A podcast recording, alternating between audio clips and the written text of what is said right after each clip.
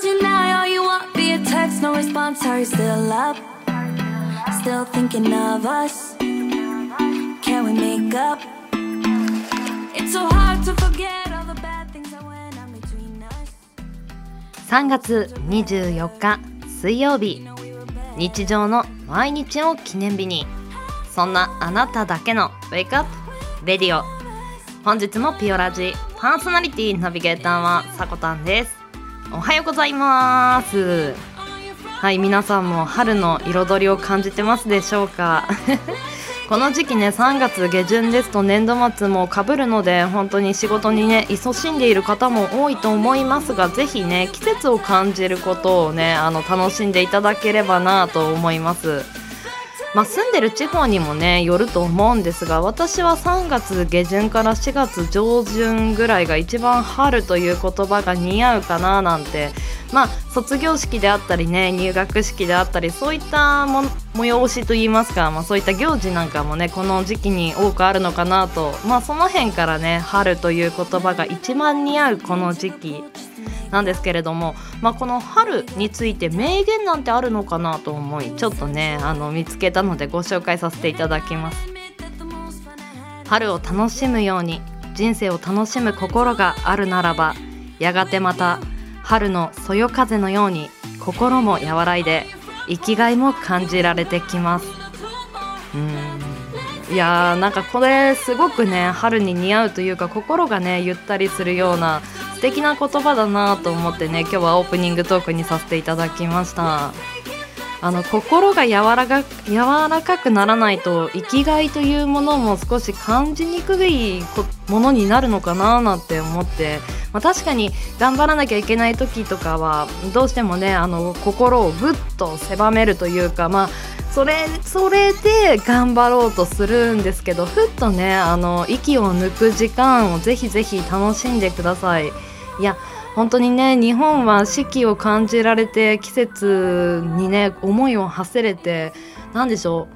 リラックスするとか一息つけるには本当にいい国というかね環境なんだろうなと思います。頑張る時間とねぜひ息を抜く時間そして季節を楽しむ時間などをねあのメリハリつけてあの年度末も頑張っていきましょう。では水曜日です。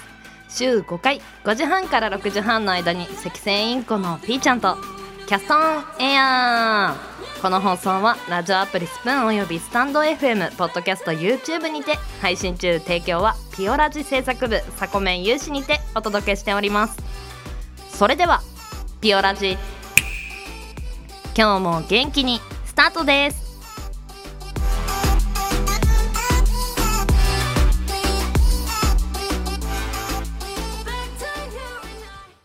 今日も新たな一日が始まる。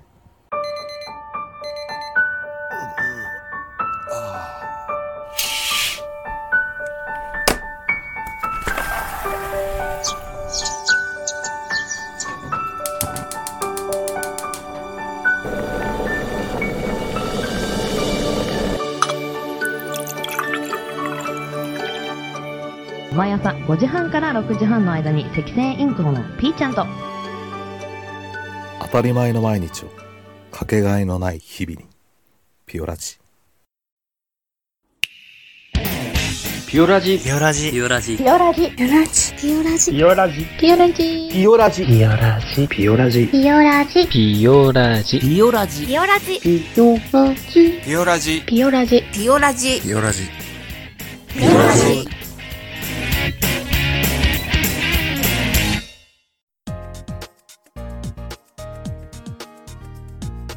3月24日今日は何の日？こちらは一般社団法人日本記念日協会のホームページに記載されている協会に登録された記念日を紹介していきます。皆様どうもおはようございます。三寒四温も落ち着いてきて徐々に過ごしやすい季節となってきましたね。新しい職場部署学校クラス多くの方がドキドキした思いで4月を待ってることと思います。あなたはどんな思いでこの残りの3月を過ごしますか？では改めまして今日は何の日？本日協会が制定した記念日は4項目ありました。タイトルから紹介させていただきます。ブルボンプチの日。恩師の日。人力車発祥の日。ホスピタリティデー。以上4項目がありました。本日は3つこの中から紹介させていただきます。ではまずはこちら。恩師の日。京都府八幡市の山中修一氏が制定。学校時代の先生はもちろん恩師と呼べる人に唱歌仰げば尊しの歌詞のような感謝の気持ちを込めてお礼の手紙を書く日に恩師への感謝への思いを忘れることなく生きていこうとの願いが込められている。日付はこの頃に卒業式が各学校などで行われることから3月24日とした。さて昨年のピオラジにて私ヨッシーが学生時代の恩師に感謝の電話をした。そんなお話をさせていただきましたが今回は社会人になってから手取り足取り面倒を見てくださった先輩に対してお礼の手紙を書いてみようと思います。今回の場合この先輩はいつも職場にいるので改まって日頃の感謝を伝えるとなると少しいやだいぶ恥ずかしいものがありますのでそこでこの恩師の日に手紙を書くという記念日に乗じてしっかりと感謝を伝えてみようかなと思います。もしあなたが恩師に手紙を書くとしたらどんな方に向けて書きますか？意外と身近な恩師に対してお手紙で感謝をお伝えするのはサプライズの意味を込めて面白いと思いますよ。では次の記念日行ってみましょう。人力車発祥の日。明治3年1870年3月24日。人力車の発明グループの3人。鈴木徳次郎高山康介泉洋介に東京府より人力車の製造と営業の許可が下り日本橋のたもとから営業を始めたことから人力車の営業活動を行っている車屋日本橋が制定。人力車は各地の観光地やイベントなどで人気がありまた環境を考える乗り物として評価が高い。車屋日本橋では東京の日本橋祭りなどに参加し人力車に魅力をアピールしている。まず1870年というと幕府が解体されて3年。近代的な日本に近づいてきたばかりの時代ですね。この時代ではまだ東京はほとんど栄えておらず明治元年から昭和18年までの間は先ほど述べたように東京都ではなく東京府でした。この時代からすでに人力車は観光産業の一つとして受け継がれてきたんですね。各言う私は人力車に乗ってみたことはないですがずっと気になっているものの一つなんですよ。私の地元である神奈川県でも鎌倉横浜そして温泉の地として有名な箱根でも人力車に乗ることができます。速い乗り物や高いところを通る乗り物観光ではそういった華やかなものに目が行きがちですがもしよろしければゆったりとした時間を人力車で体感しながら街並みと歴史を肌で感じるのも楽しいかもしれませんよ。では最後の記念日行ってみましょう。ホスピタリティデー。NPO 法人日本ホスピタリティ推進協会。旧称日本ホスピタリティ協会が1994年3月24日に制定。この日を日常生活の中で他人に対して思いやる心をほんの少しでも表す実践の日として位置づけその普及が目的。日付は3は新しいものを作り出すエネルギー自己表現を表し2は思いやり協力を意味し4は全体を作り上げる基礎の数字とされることからその組み合わせである3月24日としたとのことです。思いやりもてなし。うーん。難しいですよね。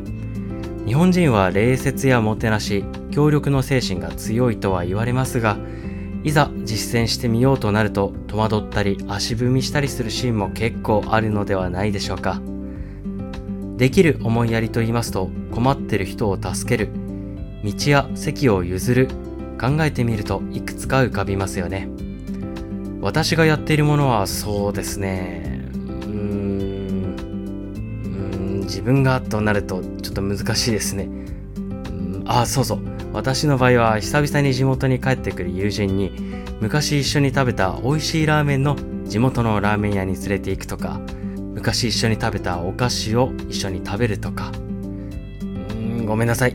ちょっといいものが浮かばなくてパンチ弱めの例えとなってしまいました。さてあなたの実践しているまたは思いつく思いやりもてなしはどんなものがありますか？もしよろしければこんなものがあるよ。こんなことしてるよっていうものをぜひ教えてください。というところで本日は協会が制定した記念日4項目のうち3個を紹介させていただきました。最近は23年前と比べると何かとちょっぴり面倒で窮屈なことが多くなった時代ですよね。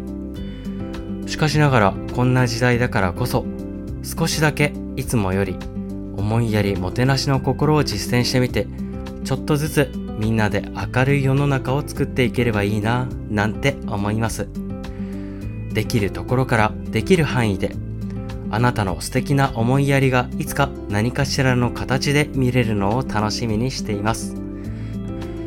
ではでは CM 明けは目覚ましコーナーになります。明日の今日は何の日？担当はゲストパーソナリティになります。ここまでの担当はヨッシーでした。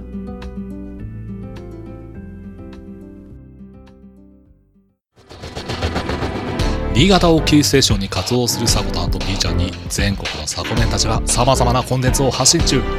ホームページは www.sakotan.com でアクセスまたはおさこの部屋で検索。YouTube サコタンチャンネルもグローバルに展開中。チェックイアウト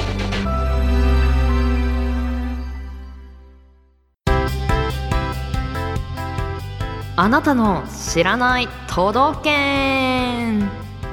同じ日本に住んでいるのに違う風習や文化が各都道府県ごとにあったりしますよね。こちらでは毎週水曜日に各都道府県ごと紹介していくコーナーとなってます。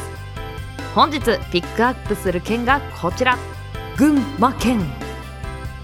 面積6362キロ平方メートル。こちら全国21位です。人口は約193万人。こちら全国19位となってました。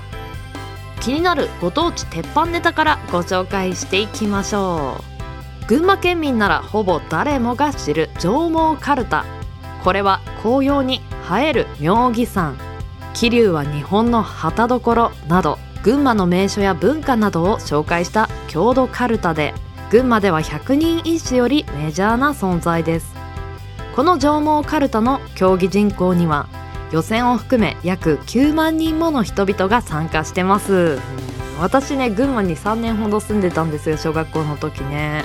みんな猛者なんですよね上毛かるたの。上の句をね読んだ瞬間にみんな下の句をパパーンって弾いていくみたいな。あもう私目が点みたいな。え？なんか起きたみたいな。はいではさらにもう一つ。一般的に小学校の運動会では色で組み分けされますがまあ青組黄色組白組といった具合ですね。群馬では御木赤城春菜など県内の山の名前を用いる学校が多いです。これもね前に今日は何の日の中でお話ししたことがありましたね。地域によっては朝間白根なども加わります。うん。春菜だ。朝間だ。かっこいいですよね。本当に合戦なんですよ。はい。ではご当地の地雷ネタもご紹介していきます。ある大手化粧品メーカーが発表した美肌県ランキングによると群馬県は最下位です。日照時間が長い上冬に吹く空っ風が肌から容赦なく水分を奪っていくのが原因だとか。対策としてはこまめに保湿ケアをするか。さっきのランキングで美肌県1位である島根県に引っ越すか。の2択だそうです。あの後者の方はねちょっと取り組みにくいところもあるのであの前者の保湿ケアの方頑張っていきましょう。はいそして気になる県民性。群馬名物といえばカカア天下と空っ風。空っ風は赤城山などから吹く乾燥した冷たい強風のことでその勢いは凄まじく民家の屋根を壊してしまうほどです。また平野は内陸であるため夏は非常に暑く雷雨も多いです。そんな荒々しい自然条件の中で育ったためか県民は勝ち気で短気直情的な気質を持つ人が多いと言われています。ただその分裏表がなく義理人情に熱いという特徴もあります。さらに県民性深掘りしていきましょう。カカア天下の言葉の意味。群馬は古くから養蚕業やまあ蚕の養殖ですね。絹の織物産業が盛んであったがその担い手の大半は女性で妻の経済力が夫より高い家庭も珍しくなかったそうです。そのため農家の男性はうちのカカアは天下一と自慢し合いそれがいつしかカカア天下という言葉を生んだとも言われています。なるほど。働く女性がもう昔から多かったんですね。なのでカカア天下。いやー妻をね自慢し合うなんてこれほど幸せなことはあるのかなんてねちょっと思っちゃいますね。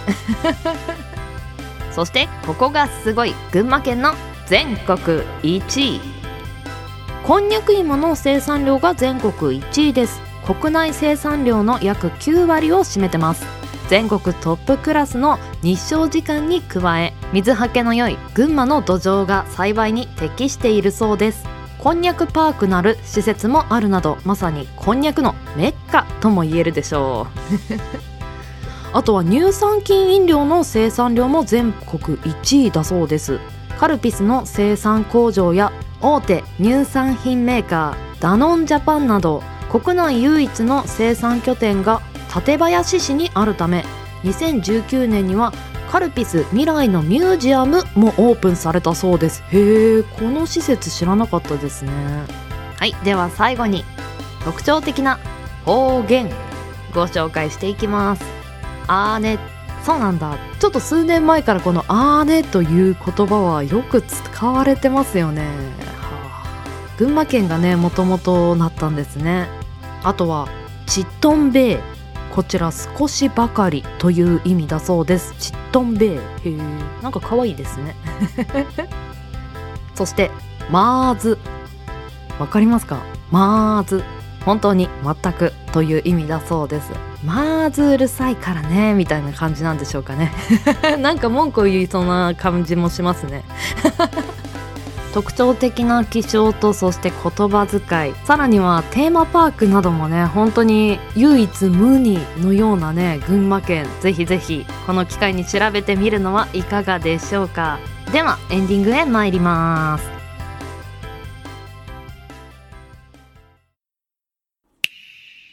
ピオラジ。ピオラジ。ピオラジ。ピオラジ。ピオラジ。ピオラジ。ピオラジ。ピオラジ。ピオラジ。ピオラジ。ピオラジ。ピオラジ。ピオラジ。ピオラジ。ピオラジ。ピオラジ。ピオラジ。ピオラジ。ピオラジ。ピオラジ